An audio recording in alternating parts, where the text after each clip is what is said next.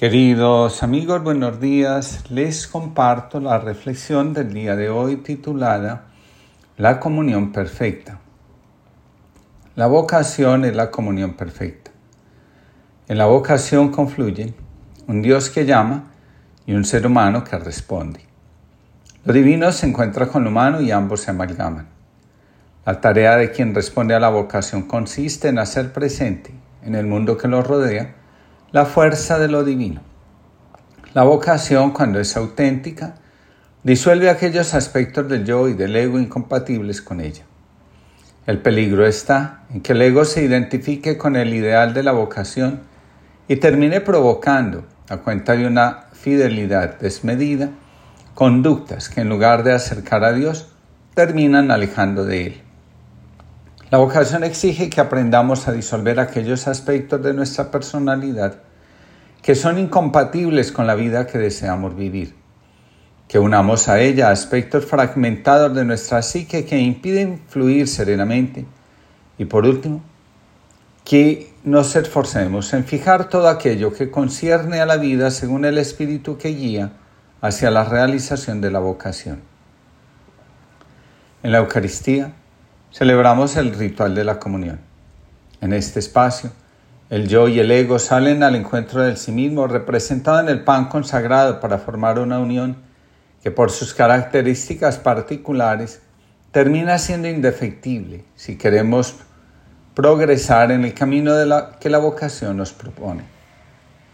Después de interiorizar la comunión, un acto de cada día y también de toda la vida, se comienza a experimentar que cada día hay mayor confianza en la vida que se vive y un despertar de las capacidades que el compromiso vocacional exige. En la alquimia se llama coagulaxio al proceso mediante el cual los valores que sustentan la vocación o el proceso de individuación quedan apropiados por el individuo. En psicología de la vocación, este proceso se llama crecimiento de la coherencia interna en relación a los valores vocacionales propuestos. Un sacerdote estaba a cargo del jardín dentro de un famoso templo zen. Se le había dado el trabajo porque amaba las flores, arbustos y árboles. Junto al templo había otro templo más pequeño donde vivía un viejo maestro. Un día, cuando el sacerdote esperaba a unos invitados importantes, tuvo especial cuidado en atender el jardín. Sacó la maleza, recortó los arbustos, rastrilló el musgo y pasó un largo tiempo juntando meticulosamente y acomodando con cuidado todas las hojas secas. Mientras trabajaba, el viejo maestro lo miraba con interés desde el otro lado del muro que separaba los templos. Cuando terminó, el sacerdote se alejó para admirar su trabajo. ¿No es hermoso? le dijo al viejo maestro. Sí, replicó el anciano, pero le falta algo. Ayúdame a pasar sobre este muro y lo arreglaré por ti. Luego de dudarlo, el sacerdote levantó al viejo y lo ayudó a bajar. Lentamente el maestro caminó hacia el árbol cerca del centro del jardín, lo tomó por el, el tronco y lo sacudió. Las hojas llovieron sobre todo el jardín. Ahí está, ahora puedes llevarme de vuelta. Escribe Platón, citado por Edinger. El vínculo más bello es aquel que puede lograr que el mismo y los elementos por él vinculados alcancen el mayor grado posible de unidad. Un proceso vocacional exitoso es aquel donde la mente, el corazón y la voluntad están configurados a partir de los valores superiores que la vocación propone como este estilo de vida y meta de realización. Cuando dicha configuración es posible, la vocación, en lugar de ser un camino de realización, se transforma en una pesada carga para la psique, que por diferentes medios intentará liberarse. Así es como vemos a muchas personas enfermar mental, psíquica y espiritualmente, o caer en un escándalo que destruye totalmente el camino, el estilo de vida que se llevaba. Las emociones con respecto al camino vocacional tienen un papel importante las emociones van advirtiendo al vocacionado si el camino que lleva está acorde o no con el mapa de su alma y con su sí mismo. Al respecto, escribe Jung, en la medida que lograba traducir mis emociones en imágenes, es decir, hallar aquellas imágenes que se ocultaban tras las emociones, sentía tranquilidad interna. Un camino vocacional coherente no está exento de dificultades, pero siempre está acompañado de una certeza interna de estar en el camino correcto. Donde hay dudas, vacilaciones, inseguridades permanentes, es difícil decir que se está viviendo la verdadera vocación. En la vocación es necesario, sin lugar a duda, tener conciencia de la presencia de una fuerza mayor que acompaña y conduce nuestros pasos. En la antigüedad, se afirmaba que la vocación era un asunto del destino o del sino. La vocación es la forma que el alma adopta para ir hacia su destino final. Ahora, toda vocación exige una transformación del corazón, de la mente y de la voluntad.